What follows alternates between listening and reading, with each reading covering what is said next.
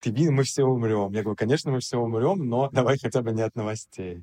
Йоу-йоу, всем привет! Каждую неделю в подкасте Doom Scroll мы обсуждаем 4 статьи западных медиа. В этом мире жить, конечно, страшно, но еще и очень интересно. Здесь мы обсуждаем мнения самых респектабельных авторов мира и скроллим вместе с вами, скроллим за вас. Итак, сегодня в нашем выпуске.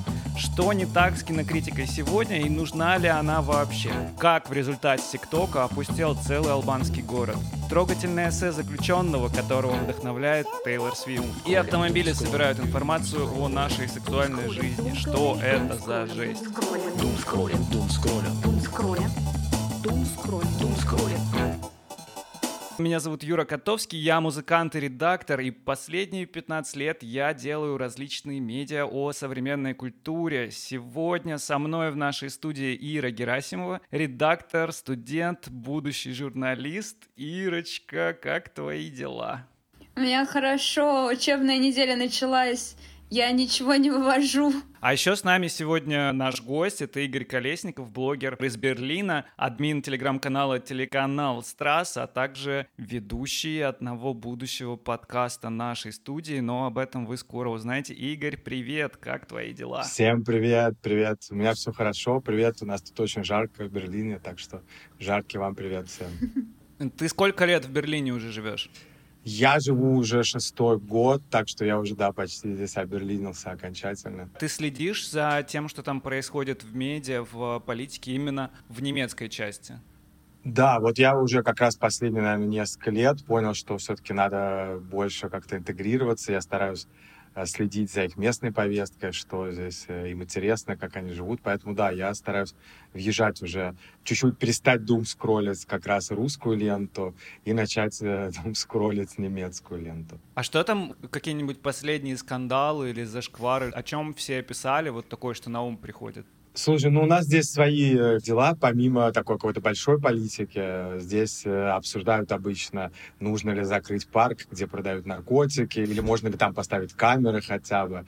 Имеют ли право, например, смотреть власти в камеры на людей, которые продают и покупают наркотики. Вот такой у нас тут большой, большая была общественная дискуссия. То есть есть люди, которые против камер, соответственно? Да, да, что это шарм города. Вот этот парк, это Галицер парк, это знаменитый берлинский парк, где всю жизнь стоят дилеры, и люди туда приезжают покупать вещества.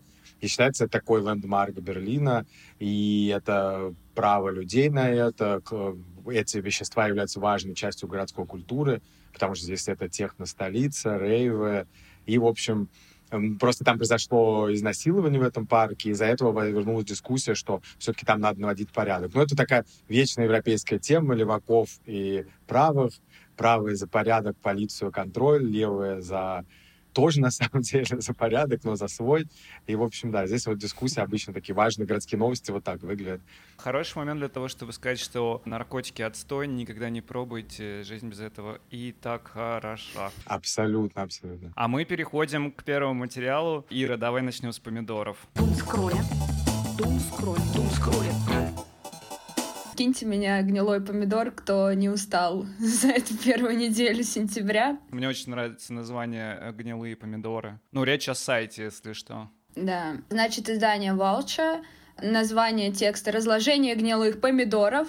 Самая переоцененная метрика в кино, неустойчивая, упрощенная и легко взламываемая, и все же она держит в своих руках Голливуд. В 2018 году рекламная кампания под названием «Бункер-15» взялась за новый проект, который называется «Офелия» — феминистский пересказ Гамлета. Критики с раннего показа опубликовали 13 рецензий на Rotten Tomatoes, 7 из которых были отрицательными, что привело к 46% на этом сайте. У этого сайта есть разделение на гнилой или свежий. И 46% это значит гнилой. Это значит, что этот фильм а, будет провальным в прокате. Поэтому «Бункер 15» начал подкупать кинокритиков, чтобы они написали свой отзыв, и тем самым рейтинг поднялся до 62%. Основатель этого «Бункера 15» факт подкупа отрицает. Журналист Лейн Браун пишет, что Rotten Tomatoes — это вообще очень важная платформа сейчас для продвижения фильмов. Студии, они настолько напуганы тем, что что может сказать вот этот томатометр, куда он тебя может поставить, в какую категорию, что некоторые из них даже работают со специальными компаниями, которые пытаются прогнозировать результаты заранее. Судя по исследованиям, треть взрослого населения США говорит, что они проверяют Rotten Tomatoes перед тем, как пойти в кино. Rotten Tomatoes вообще использует очень странные оценки.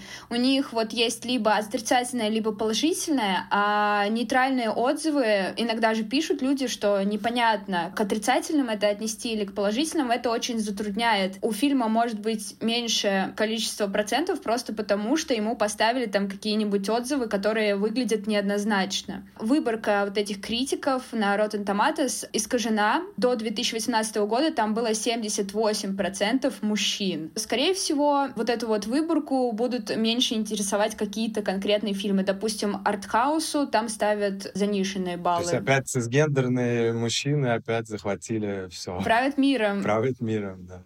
Попытки доказать связь между оценками фильмов томатометра и их финансовым успехом привели к противоречивым результатам. Исследования проводили в 2017 году. Оно пришло к выводу, что оценки Rotten Tomatoes никогда не играли очень большой роли в повышении кассовых сборов. Но в 2020 году другое расследование показало, что оценки а, томатометра действительно коррелируют с кассовыми сборами, особенно для комедий и фильмов ужасов. Короче, это все повергло в шок, потому что я не знала, что это настолько сложная система на самом деле деле, что это все так продумано настолько. Там стоит, видимо, очень много людей за этим. Раньше на меня очень сильное впечатление производило обзорщики на Ютубе. Это своего рода тоже критика. Когда я смотрела Бэткомедиана, я реально не смотрела само кино, а смотрела уже продукт, переработки, то есть субъективный взгляд.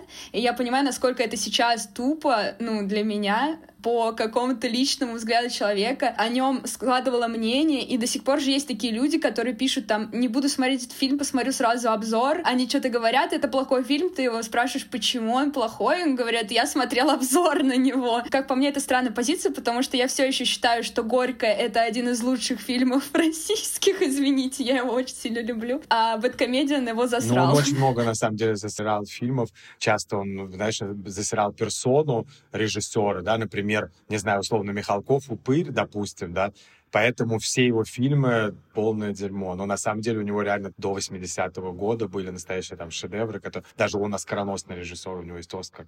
Э, но Бэткомедиан там все равно его всегда разбирает очень жестко скорее личность часто, чем сам продукт, мне кажется. Михалков персонаж. Да, да, он хороший персонаж. Э, тут это такой дискуссионный вопрос, является ли гениальность как бы и личность параллельными вещами, или это все-таки идет в пакете вместе? Может ли гений быть чудовищем, а, э, или на, и наоборот, да, чудовище гением? Поэтому Вообще вот в России, я так понимаю, что довольно крутая школа кинокритики и очень много больших имен. Вот с музыкой музыкальная школа критики так и не успела сложиться. Сразу пришли социальные сети, а в социальных сетях через ВК-ленту люди стали там для себя узнавать. Но в них, опять же, не было какого-то оценочного суждения. Последние 10 лет, 15 лет это всегда было типа «послушайте этот альбом». Мне нравится критерий выбор сообществом. Вот там отсылая к музыке, я больше ей интересуюсь, есть такой сайт, называется Rate Your Music, и тоже из нулевых, как и Rotten Tomatoes, насколько я понимаю. Как он основывался, это меломаны, люди, которые любят категоризировать музыку, вот просто собирать то, что они послушали в,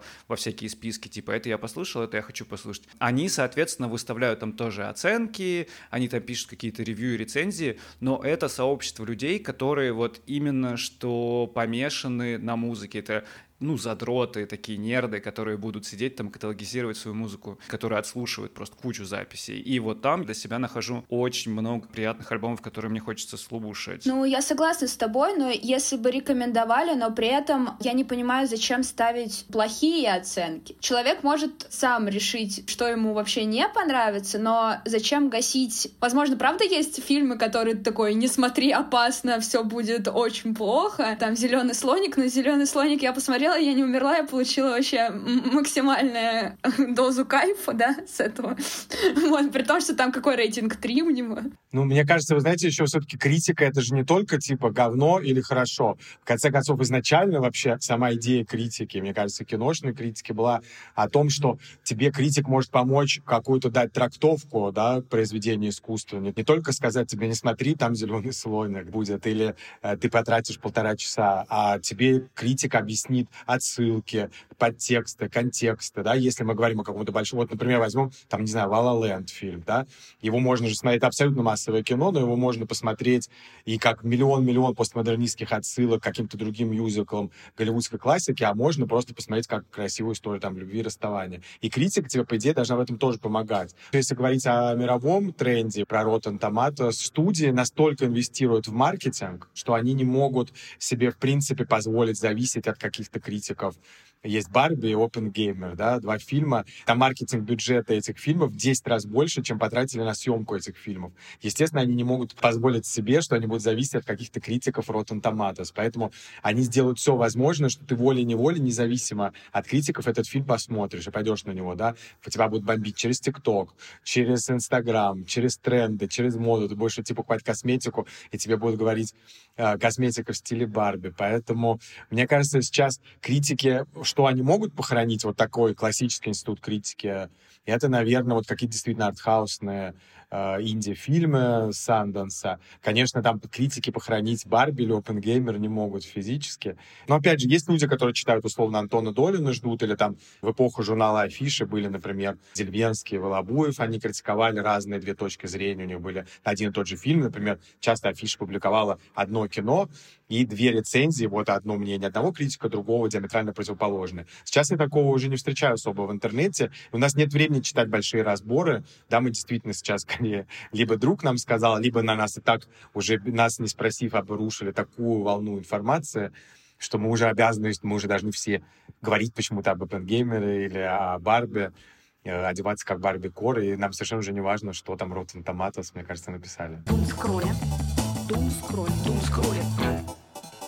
Второй материал на сегодня называется «Албанский город, который опустошил TikTok». Его написала Изабель Кокерел. Она получила номинацию на премию Оруэлла за политическое письмо в этом году. Я так понимаю, что это самая престижная премия Великобритании в сфере политической журналистики. Албанский город Кукес насчитывает 16 тысяч жителей. Это инфа от меня из Википедии. Но вот согласно этой статье, скорее всего, их там уже гораздо меньше. В последние годы жизнь в городе Кукес достаточно тяжелая. Там низкие зарплаты, рост цен, отключается электроэнергия. Все больше молодых мужчин уезжают из города, уезжают в Англию, так как надеются, что там они найдут э, хорошую жизнь. Происходит это потому, что зачастую они видят ТикТоки и рилзы, собственно, из этой другой реальности, как их соотечественники, которые уехали из Албании в Англию, как они выкладывают различные картинки успеха, деньги, роскошные автомобили, люксовая одежда. Автор материала, она описывает, как при ней в город въехало несколько автомобилей Ferrari, Audi, Mercedes. Это приехали в город местные звезды ТикТок, у которых есть по несколько сотен, у которых есть, собственно, вот этот успех, эти автомобили, но это только одна сторона их успеха. Один из них, например, был признан виновным в грабеже и был депортирован из Англии в 2021 году. Другой рэпер Биба, он попал в новости, когда размещал инструкции на YouTube, как въехать в Англию по фальшивым документам. Тогда же полиция узнала, что он имел отношение к нелегальной продаже марихуаны, после чего его приговорили к 15 месяцам тюрьмы. В центре материала стоит 32-летний житель города, его зовут Бесмир Билла, и он как раз не хочет никуда уезжать. Он описывает, как сложно ему объяснить там своим племянникам, что на самом деле жизнь в ТикТок и вся эта картинка, она очень сильно отличается от э, реальности. Племянники, они хотят ездить на таких же дорогих автомобилях, они хотят э, иметь много подписчиков, но на самом деле все, что они видят в социальных сетях, это иллюзия. То есть эмигрировавшие туда албанцы не хотят показывать, насколько жизнь там тяжела, и то, что описывается в материале, дальше действительно звучит довольно жестоко. Албанские группировки в Англии захватили рынок нелегального сбыта марихуаны. Соответственно, у них там есть э, какие-то дома, какие-то здания, где они выращивают. Там внутри как раз работают вот эти албанские эмигранты. Наркоторговцы, они размещают рекламу в ТикТок о том, что они могут бесплатно пересечь границу. Когда кто-то из албанцев на это соглашается, они обязывают их работать на этих наркоторговцев для того, чтобы теперь отбить вот эти вот э, затраты. При этом албанцы, которые попадают таким образом туда, у них проблемы с документами, их очень легко шантажировать, что там будешь себя плохо вести, мы тебя сдадим полиции, ну, ну и в общем все. Молодые люди, они не могут делиться этим в социальных сетях, они боятся там расплаты этих наркоторговцев, с другой стороны, раз они уехали, они, естественно, хотят показывать, что жизнь гораздо лучше, чем она у них есть на самом деле, поэтому выкладывают эти вот э, снимки успеха. В ТикТоке распространение таких видео с рекламой вот этой красивой жизни и легкого переезда в Англию, оно происходит через рекомендательные системы. Если живущий там, в бедном нищем албанском городе, смотрит видео про то, как хорошо живут другие албанцы в Англии, то со временем соцсеть начинает ему показывать видосы, что типа, а вот, давай ты переедешь, это же так легко, это так классно. TikTok с этим борется, когда находят такие видео, они ведут на сайт, где они объясняют, что на самом деле там происходит. Как когда люди прыгают с парашютом, да, когда люди прыгают с парашютом и пишут, осторожно, этот трюк выполнен профессионалами. Они также пишут, видимо, про эмиграцию. Да, да, да. Ну, я вот, кстати, к этому еще вернусь, потому что Твиттер стал делать подобное, и мне очень нравится там как раз их инициатива. Заканчивается материал, они возвращаются к этому же герою Бесмиру Билла, который решил бороться с этой ситуацией посредством того же ТикТока и записывать и выкладывать видосы с природой, как люди в той деревне обнимают лошадей, проводят время в горах, и его племянники в какой-то момент увидели, что эти видео собрали по 40 тысяч просмотров, и это на них произвело впечатление. Я вот, например, встречаю эмигрантов, я не могу свою жизнь, в принципе, назвать э, тяжелой, хотя я уехал. Наверное, потому что я как таракан, в принципе, везде могу выжить, и мне в Москве не было это легко, вот, а тут мне, в принципе, тоже неплохо. А вот общаясь с другими ребятами, я замечаю, что для них это на самом деле довольно сложно, и сейчас у всей молодежи, которая осталась, которая уехала, у них есть э, страх э, будущего и непонятка, типа, что дальше делать, но вот я долгое время относился к этому так, что эмигранты — это какие-то привилегированные люди, которые могут позволить себе уехать, где-то там пожить, и все это так как-то романтично, путешествие, все такое. А на самом деле, блин, это, это незащищенная позиция, и из нее, из нее, правда, ну, тут как раз вот, Игорь, может, ты еще как раз расскажешь, Абсолютно. потому что у тебя довольно Я согласен, много... но я, знаешь, по поводу статьи еще просто хочу сказать, что вот меня зацепило. И мне кажется, что идет большая атака на ТикТок уже последнее время, даже не кажется, это реально факт. Э, Штаты пытаются активно его вообще вообще выдавить. Автор британка, ну, возможно, как-то, да, там, я не знаю, может быть, в Британии тоже вопросы к ТикТоку. Потому что, конечно, то, что плохая жизнь в Албании или то, что а, в Англии тяжело албанцам, виноват далеко не TikTok. Ну, или, по крайней мере, не только TikTok. TikTok просто это показывает. Напомнило это, что когда в России в 90-х появился первый глянец, там, Космополитен, вот девушка едет в маршрутке, да, отстояв там в очереди, и читает в Космополитен, как правильно сделать дайкири. И вот тоже, наверное, как бы могла бы, да, наверное, наверное, там разозлиться, Космополитен виноват, что она в маршрутке. Но мне кажется, что на самом деле все равно э, не Космополитен с Вогом виноваты, а реально все-таки, может быть, из маршрутки надо выбраться, да, потихоньку. И поэтому мне кажется, что иногда, кстати, даже наоборот, медиа диктуют реальность. То есть, если вот ты все время читаешь про Дайкири, про Лондон, про Феррари, Ламборгини, то в итоге Феррари, Ламборгини появляются в жизни города, город меняется, страна меняется. Также вот, например, в российских медиа было, была, например, газета «Коммерсант», которая в 90-е про реально бандосов и упырей писала «Господин», как про большой бизнес, как будто это Wall Street Journal да? И постепенно бизнес и бандиты стали подстраиваться, представлять себя действительно господами, и как-то вот так постепенно у нас появилось какое-то условно в России тогда подобие цивилизованного бизнеса начала, да? Так же, как Глянец писал все время о какой-то роскошной жизни, и постепенно жизнь стала того, что чуть, может быть, подтягиваться реальность. Или Афиша та же писала там про, про Москву, как будто это Лондон или Нью-Йорк, хотя это не было так. И постепенно Москва, может быть, чуть-чуть стала тоже под какие-то эти реалии подтягиваться. Поэтому я бы не ругал ТикТок. Со всем остальным я согласен, что пишет эта журналистка абсолютно. Часто миграция кажется как, да, там, райский билет в какую-то новую жизнь, а в итоге действительно там, ну, если ты не уж не марихуану будешь там нелегально где-то в подвале фасовать, то, по крайней мере, э, возможно, часто действительно там будешь там мыть полы, работать таксистом. Не могу сказать, что плохие профессии, ну просто, может быть, не то, как ты себе представлял. Вот я буквально позавчера разговаривал с девочкой, которая вот уехала из Питера. И вот она здесь работает няней э, с тремя детьми. Да, до этого она занималась там какими-то медиа-проектами в России. Здесь никто никого не ждет с простертыми объятиями, но на самом деле, как и нигде, никто никого не ждет. И также, наверное, любой человек может сказать из маленького города в России, что в Москву тоже было сложно приехать, тоже было сложно вначале устроиться, познакомиться, найти квартиру. Как все говорят, Москва слезам не верит. Как... Вот, поэтому я думаю, что никто нигде никого не ждет, и все зависит от тебя всегда. Там важно было то, что это именно не ТикТок так показывает, а что это реальный обман, как мне показалось, людей. Там прям говорили то, что они вербуют специально людей для того, чтобы албанцы на них работали, выращивали марихуану. А, ну то есть это типа как скам, да? да? Тебя заманивают, начни зарабатывать прямо сейчас, приезжай в Лондон, а в итоге ты едешь и попадаешь там в сексуальное рабство. Ну да, нет, конечно. Там это ужасно обернуто, эти тиктоки показывают, как албанец может переехать в Великобританию, и они показывают пути решения как бы этой проблемы, но они не говорят, что за этим стоит. А там получается, если ты платишь вот какую-то сумму, а там большая огромная сумма для переезда, а, ты платишь этой компании, и когда ты приезжаешь, ты вынужден на нее работать. Даже если они могут связаться, они не говорят, что все плохо, для того, чтобы не смущать их. И некоторые из них специально выкладывают вот эти как раз тиктоки, что они как бы на дорогих тачках и так далее, чтобы привлекать туда новых новых людей, потому что за коронавирус, за карантин у них бизнес очень сильно расширился, и им нужны, типа, новые руки. Это настолько ужасно.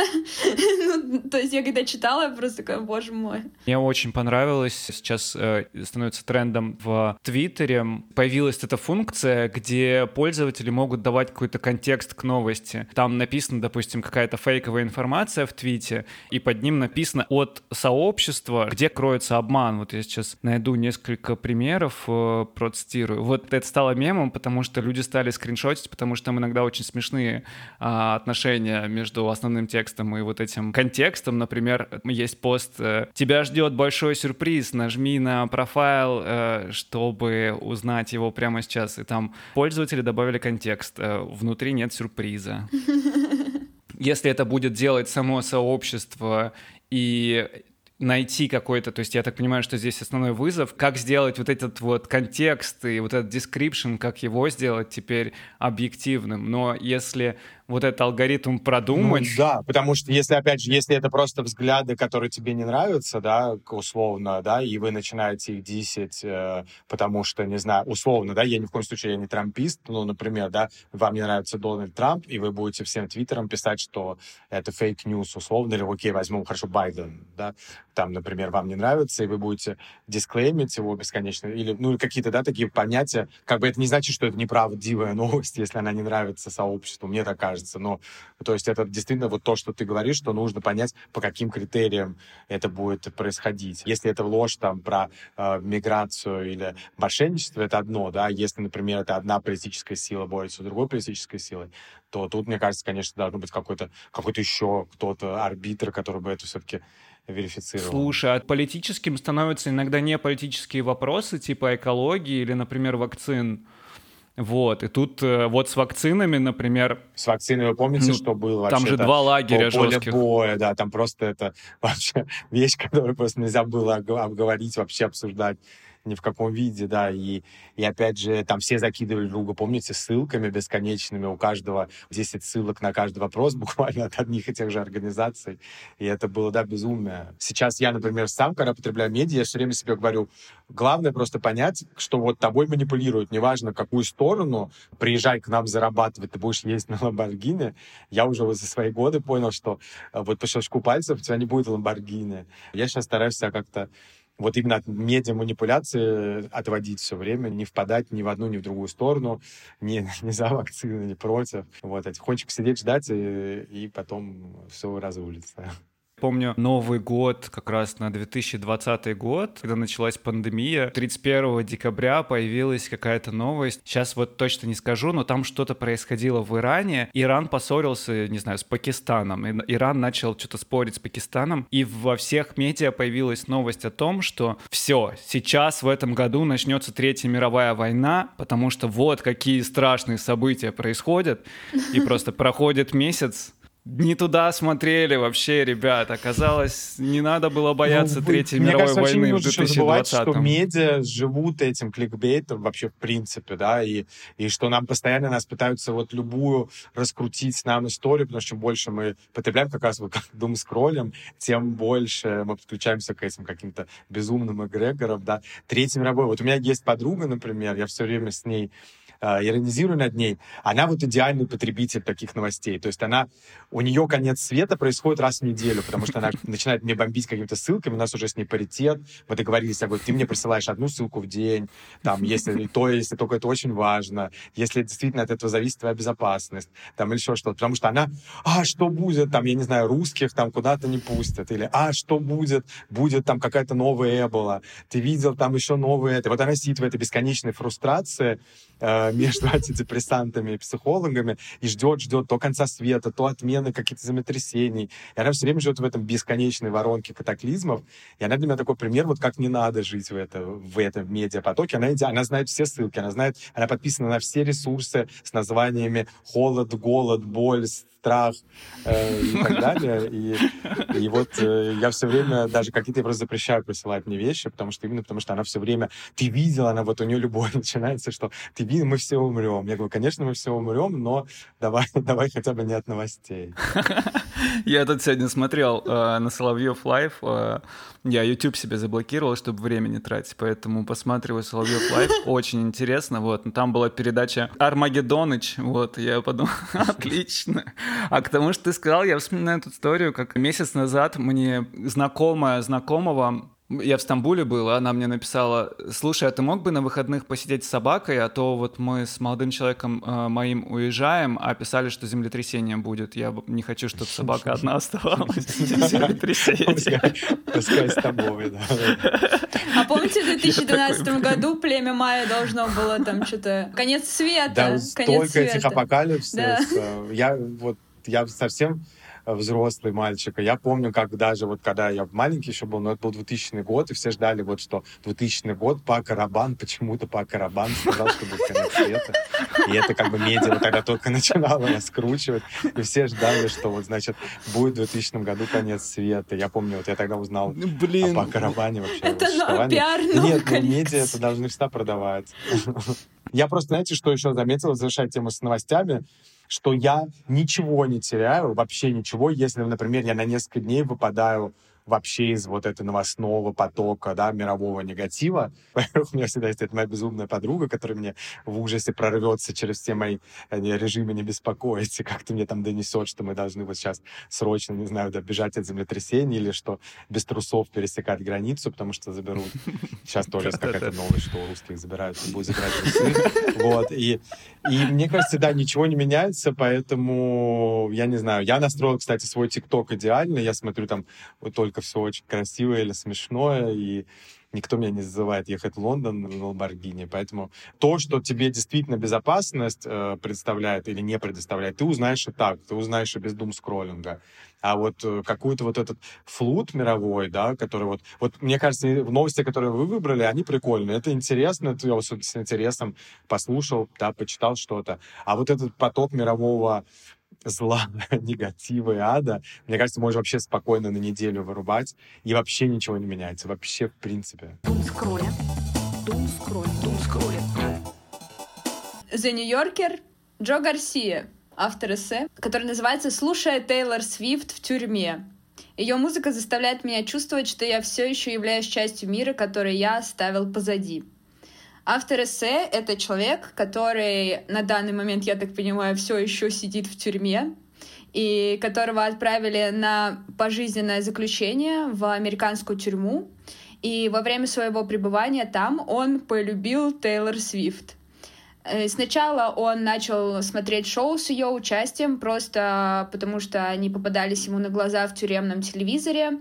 Потом его перевели в другую тюрьму. Ему пришлось оставить все имущество, и из устройств, которые могли передавать музыку, у его сокамерников был только карманный радиоприемник и наушники за 3 доллара. По ночам они увеличивали громкость, клали их на стол и слушали музыку на них этот человек превратился в фаната Тейлор Свифт. В ее голосе было что-то интуитивно приятное, искреннее и хорошее, что-то, что подразумевает счастье или, по крайней мере, возможность счастья. Когда я слушала ее музыку, я чувствовала, что все еще являюсь частью мира, который я оставила позади. Он смотрел с ней весь контент, заказывал ее диски, нелегально купил даже бумбокс, чтобы слушать ее треки. И когда его положили в 2020 году в изолятор из-за коронавируса, он составил список самых воодушевляющих песен Тейлор и слушал их параллельно, рефлексируя над своей жизнью. И она ему очень сильно помогла. И в тексте там описываются, какой тяжелый путь вообще в тюрьме, доставание вот этих всех музыкальных штуковин, как это надо с кем договориться. Это тоже интересно, как они там живут и договариваются разговариваются друг с другом, обмениваются чем-то. Все в тюрьме знали, что автор любит эту певицу. Когда у нее вышел альбом, в тюрьме его mp3-версию эм надо было ждать очень долго. На день рождения ему сделали сюрприз, и подарили экземпляр этого альбома. И вот на этой части мы с Юрой плакали. Ему сейчас на данный момент 53 года, и его могут условно-досрочно освободить. 20 лет просидел часть из них большую вместе с ее строками на устах. Мне кажется, это очень воодушевляет то, что и в тюрьме ты можешь найти какой-то свой определенный смысл жизни. История о том, как он собирал даже все ее диски, она настолько интересная какая-то и сложная. То есть это было буквально все его имущество. Это диски и бумбокс. Это просто потрясает. вот. Материал, на мой взгляд, очень буддистский. Он показывает, как мало человеку нужно на самом-то деле. Мы же иногда страдаем вообще от количества возможностей, количества выбора, и это подразумевает и какие-то планы, и амбиции, и типа, а как мне поступить так или не так, если хочу построить карьеру, а как там завести отношения, правильно делаю, неправильно делаю, а это пятое, десятое. А вот в тюрьме у него, соответственно, его всего лишили. Вот с какой любовью, то как это пронзительно он это все описывает, как для него это вообще целый мир, как он вот, как он находит радость и вдохновение в блин, в дискографии Тейлор Свифт. Как будто он обретает даже что-то нечто большее. Это музыка Тейлор Свифт и 50-летний мужчина, над которым сначала немного смеялись в тюрьме просто из-за того, что у него такие вкусы, и он сам не мог себе признаться. Но когда он нашел, как будто обрел э, счастье, типа I'm cringe, but I'm free. Но вообще я не считаю, что это кринж слушать Тейлор Свифт. Это так интересно. Интересно, Тейлор Свифт знает ли вообще о том, что она настолько украсила чью-то жизнь? Ну, это про силу искусства Просто тоже. это вот реально целительная сила. Да, да, да, да, да конечно, да. это однозначно про это. Однозначно, мне кажется, и Тейлор Свифт, э, это вот как раз то, с чем сталкиваются такие звезды, да, когда ты вот записала песню, а реально человек сидит в тюрьме, человек, не знаю, расстается с кем-то, человек, может быть, там, не знаю, болеет, еще что-то, слушает музыку. Это очень круто. Но мне, кстати, знаешь, меня, меня конечно, не удивляет Тейлор Свифт. Не в смысле, я не фанат Тейлор Свифт. Я бы даже сказал, что мне добавляет в моих глазах и очков, потому что я считаю, что она одна из самых дженерик, дженерик артисток. Это типа как Полина Гагарина, наверное, американская. Но просто мне кажется, что в поп-музыке есть вот как раз вот это что-то такое универсальное, великое часто, что ты вот едешь, да, тебе кажется, эта песня, в принципе, не замысловатая, но ты, не знаю, едешь в такси пьяный там с утра или куда-то, да, и вдруг, я не знаю, заиграла Ева Польна, где-то какой-то трек с какой-то там клавишами, пам-пам-пам-пам, и тебе кажется, что это что-то самое такое красная и светлая, вообще, что может быть намного, чем какая-нибудь суперсложная песня музыкальная, не знаю, не знаю, чем Курехин. Кого нужно назвать сложно. Вот, но под, под Курехина, да, никому не советуем ехать пьяным, так всегда. Недалеко уедете. Вот, поэтому как раз Тейлор Свифт, я не знаю, мне, мне она вообще кажется такой загадочной американской душой, потому что почему ее так любят в Америке, ее фанаты мне казались очень странными. Вот эта статья просто перевернула, если честно, да, восприятие да. Тейлор Свифт, потому что мне казалось, что ее фанаты — это какие-то персонажи Диснея просто, не знаю, какие-то Бэмби ходячие, потому что это абсолютно дженерик музыка. Она бывшая кантри-певица, я не знаю, знали вы нет, да, у нее же там, на самом деле, очень интересная судьба, она абсолютно придумала все вот это. Ну, и мы, мы, она ругалась с лейблом, потом лейбл ее, она от него отбилась, перевыпустила еще еще раз альбом точно такой же уже под другим, э, ну, не, не с этим абсолютно, на мой взгляд, который могла нейронка написать.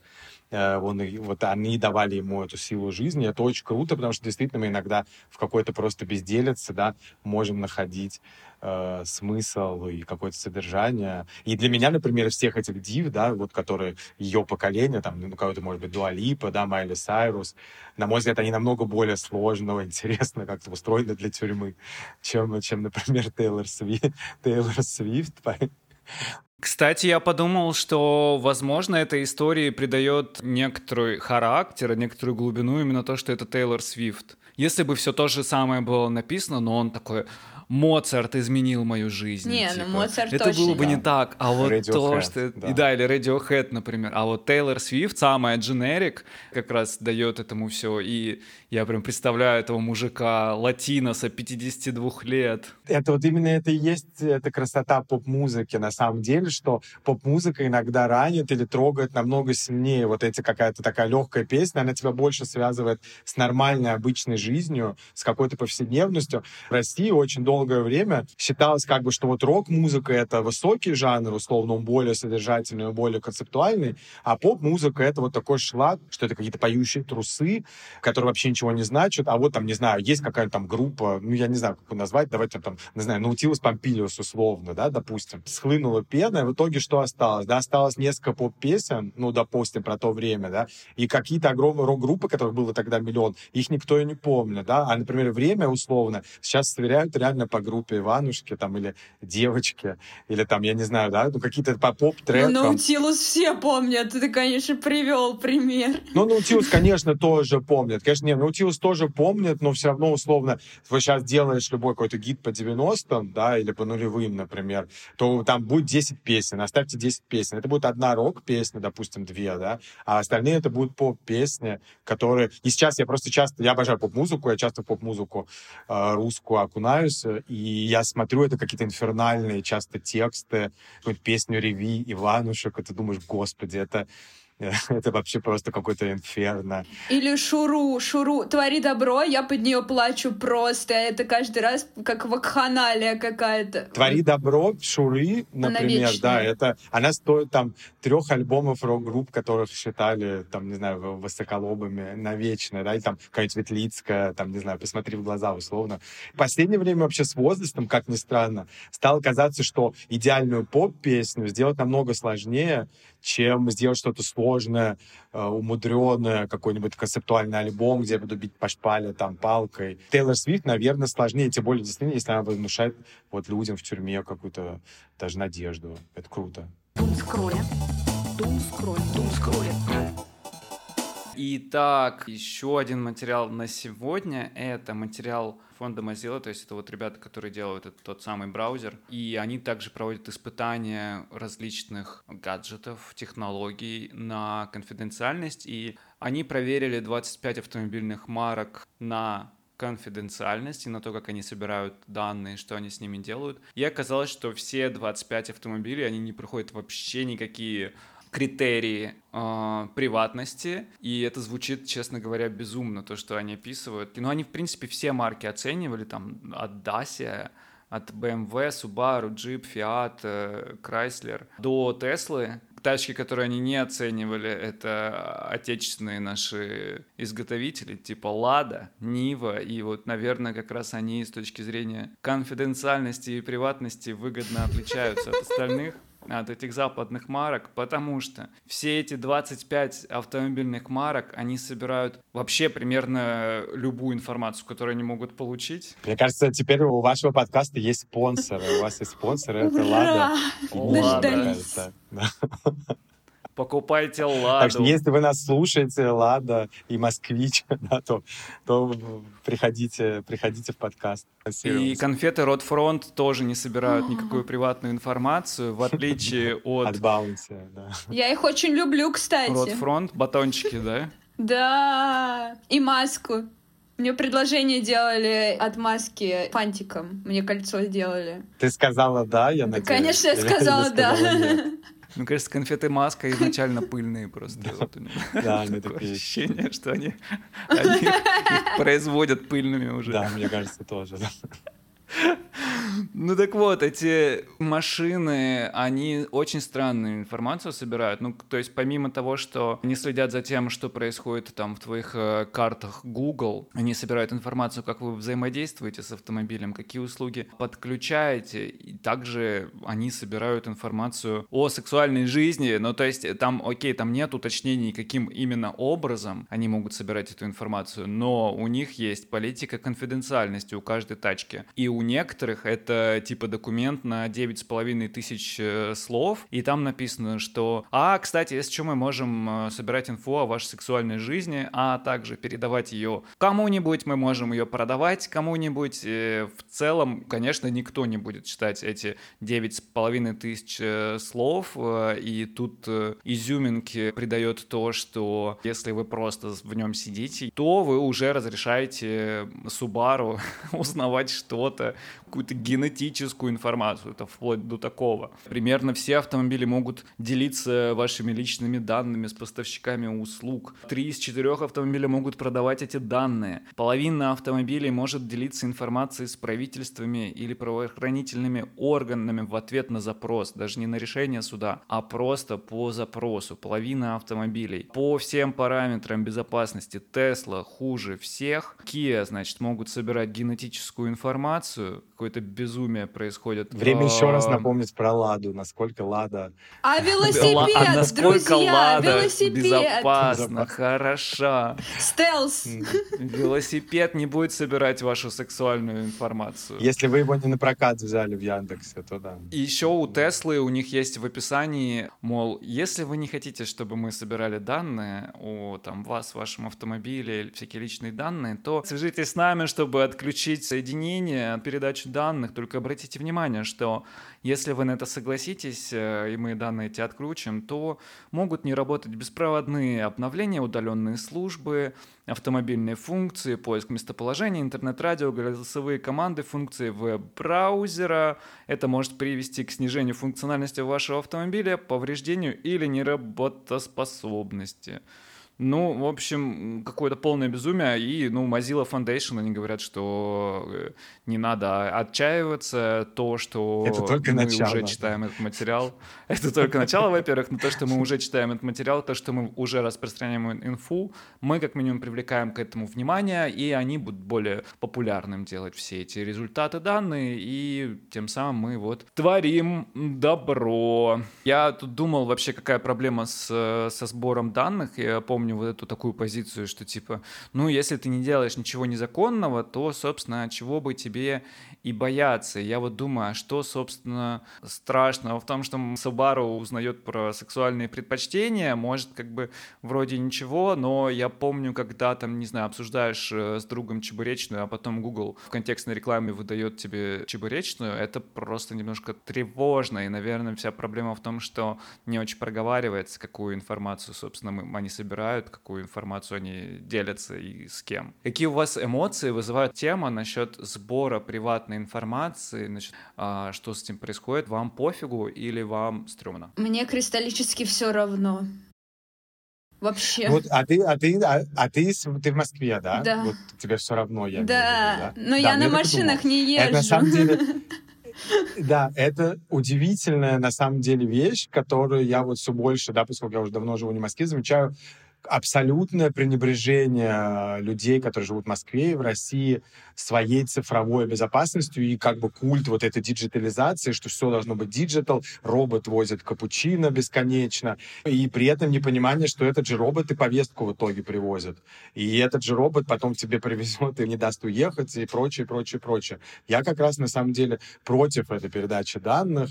Я живу в самом не digital городе Европы. Здесь, понятно, ходит легенда про то, насколько здесь до сих пор приходят бумажные письма. Раньше мне тоже, как человеку, приехавшему сюда из Москвы, казалось это все безумием, каким-то ретро-капризом. А сейчас я понимаю, что реально чем больше диджитализации, тем больше контроля. Сегодня он передал э, твои генетические данные, завтра тебе под эти генетические данные да, предложили тебе привиться или узнали, что ты не привита, а надо всех прививать. И тогда. Не подумайте, что я сижу сейчас в шапочке из фольги и здесь жду прилета, прилета, не знаю, масо, инопланетян-масонов. Но мне кажется, что мы очень много шерим бы так уже вообще данных своих. На самом деле для меня эта статья была самая такая... То есть я подумал, блин, я не подумал про машины. Реально, да, в машине, во-первых, ты можешь обсуждать все, что ты хочешь, за кого ты голосуешь, какие-то интимные вещи. Ты, в машине часто люди вообще уединяются и думают, что они сидят и говорят очень интимно, да, там, я не знаю, в машине люди изменяют мужьям, изменяем женам. Вот я к москвичам обращусь, которые обожают вот этот весь диджей, как вот мне друг, например, как раз про машину, у меня друг сейчас поехал, здесь в Берлине живет, он поехал в Москву, и он говорит, ты не представляешь, я подъезжаю к заправке, и я уже нажимаю в телефоне, и уже заправка знает, что я приезжаю, и мне уже просто заправляют, мне никуда не нужно идти, и мне уже заправили, я еду дальше, потому что уже заправка знает, что я приеду. Я думаю, ну если знает заправка, значит знает и полиция, если надо. Если мы считаем, что полиция — это только хорошо, добро и безопасность, окей, но это не всегда так, да. Она может знать, за кого ты, Субару будет знать, за кого ты голосуешь, а, что ты думаешь о том, об этом. Я могу отказаться от какого-то удобства, я сам дойду до кофейня, не нужно, чтобы мне робот вез капучино. Я сам дойду в красивом там плаще, куплю и получу огромное удовольствие, чем я буду передавать этому роботу, э, что я пью, что я ем. Ты абсолютно прав про эти чебуреки. Реально вплоть до того, что я сижу рядом с другом, и он мне говорит, о, прикольный ТикТок, и и я говорю, пришли, мне он говорит, не надо пересылать, я уже это сказал, сейчас он тебе сам это покажет через пять минут. И реально этот ТикТок, поскольку он мне сам показывает, показывает уже этот ТикТок, который попросил переслать. Хотим ли мы этого? Не знаю, оставьте нам хотя бы машины, оставьте нам поезда, оставьте нам лифты. А как это остановить? Это уже типа не в наших как будто бы руках. Ну вот э, написали статью, я так понимаю, вызвали общественный резонанс, потому что люди наконец-то прочитали хоть через кого-то, да, эти 9 тысяч слов. И что-то дальше-то произошло. Ну, я прочитала и такая, да, окей, может быть, когда я буду в машине, если я когда-нибудь буду в машине, не лада. Вот. Я хочу сказать, в моей Москве никому роботы и кофе не привозят. Я просто, может быть, недостаточно сама э, на диджитале. На самом деле Москва очень диджитализирована. Вам кажется, что это само собой разумеющиеся вещи. На самом деле, например, в Европе вообще близко этого нет. Ну, в Москве, например, ну, я не буду называть бренды, да, есть, например, огромная корпорация, которая доставляет все. От такси до еды. И она знает про тебя вообще абсолютно все, да, что ты заказываешь, куда ты поехала, зачем ты поехала. Поехала ты на митинг или ты поехала на петинг, да, ну, условно, я имею в виду, да, и вот эти все вещи, эта корпорация у тебя знает. Окей, и туда, ты, и туда ты, одновременно. Ты, может быть, Два в одном. Туда, туда, да. На Пушкинской площади у памятника встретимся восемь. Абсолютно. Одну информацию отправила в ВВД, другую мужу. И вот разбирайся. Поэтому, я не знаю, мне кажется, что тут... Главное стоит... не перепутать. Не перепутать, да. Поэтому другой вопрос, я иногда, я себя еще утешаю, вот ты спрашивал, как с этим бороться, я себя утешаю часто, а кто это будет обрабатывать все? То есть, условно, эти данные же тоже с ума сойдешь обрабатывать, да? Каждую мою почистку зубов куда-то передавать, ну окей, нейронка, да, будет обрабатывать, допустим. Знаешь, это как какое-нибудь чековское ружье. У каждого есть какие-то данные, и потом человек, который именно понадобится, его и обработают данные, грубо говоря, пока оно все Абсолютно в таком верно. Смотри, на самом деле, да, вот возьми э, Китай, да, вот что было в Китае. Значит, Китай — это еще в 10 разов больше digital, чем э, Россия, да, там уже, я знаю, летают летающие тарелки по городу, условно, практически, а там уже возможность есть вообще людей закрывать, да, они закрывали людей в домах, когда у них сейчас были э, все эти истории с пандемией, да, там роботы привозили им еду, но там просто у каждой двери камера, которая, если ты выходишь, приезжает полиция, потому что должен сидеть в квартире, соблюдать карантин. Такое ли мы хотим общество, да, такое ли мы хотим digital рай? Но нас всегда, понимаешь, ловят еще и подкупают на удобство, всегда. Очень удобно, что Spotify знает вперед уже, что я хочу послушать, да, но иногда ты задумаешься, какого черта вообще Spotify, он уже учитывает погоду, мое настроение, еду ли я на велосипеде, да, и исходя из этого он мне предлагает слушать эти треки, да, бесконечную Тейлор Свифт, условно. И это тоже, с одной стороны, Сидишь в тюрьме, сидишь в тюрьме, он... А он тебе, да, уже э, опять, ставит новый альбом, да, Тейлор Свифт. Поэтому иногда думаешь, с одной стороны, это удобно, с одной стороны, классно, что не надо думать, да, что не надо выбирать. Может быть, я уже совсем сумасшедший антиглобалист какой-то, но мне все время хочется, наоборот, взломать этот алгоритм, когда мне начинают впаривать какой-то фильм, платформа бесконечно форсит, какую-то музыку. Мне хочется дорыться до чего-то такого, что этот алгоритм проглядел, и что он не считает, не знает про меня. Она, значит, там, я не знаю, натуралка, есть столько-то лет, у нее такой-то доход, значит, она должна слушать Тейлор Свифт. Гей еще такой-то, значит, пускай он слушает, там, я не знаю, Мадонну, да, и это и во всем, и тебе во всем, во всем, во всем это все идет в пакете с брендами, с покупками, и это еще безопасно, а когда это уже как в Китае, когда тебя просто закрывают дома, и сиди дома и слушай Тейлор Свифт дома, я против. Спасибо, вообще очень-очень интересно было пообщаться.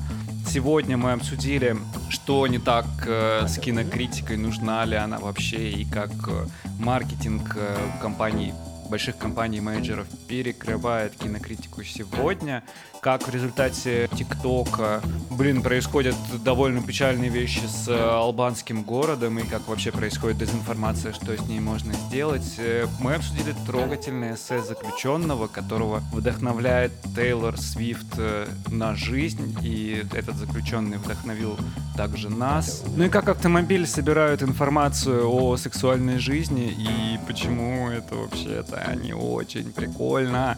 Если вам понравился этот выпуск, ставьте сердечко в Яндексе, ставьте нам оценку в Apple Music. Если понравился, скиньте этот эпизод э, двум своим друзьям, пожалуйста, подписывайтесь И тогда на под подушкой завтра новый iPhone кошерный. Новый зуб. Получите. Старый зуб. Киньте 10 своим друзьям, пожалуйста. И завтра... Э... А то секса не будет три года. У подъезда вас будет ждать Лада. Завтра Лада. В описании найдете ссылочку на наш э, телеграм. Там мы укладываем ссылки на эти материалы. Также делимся на то, что не вошло. Над сегодняшним эпизодом работали редактор, монтажер Юра Котовский, второй редактор Ира Герасимова. Обложку для подкаста сделала легендарная Алекса Зотова. Артворки для всех эпизодов Doomscrew в YouTube делают Вася Раб и Лиза Степанова. Возвращайтесь через неделю. В следующую среду эфир будем вести я и Витя Савин. Спасибо, Игорь, спасибо, Ира. Это было очень мило и, и душевно, и очень информативно. Спасибо большое, пока. Спасибо. Очень классно пообщались. Да, согласна. Очень мило. Все, всем связь, пока-пока. Думскроллинг. Думскроллинг. Думскроллинг. Думскроллинг. Думскроллинг. Думскроллинг. Думскроллинг. Думскроллинг. Думскроллинг. Думскроллинг.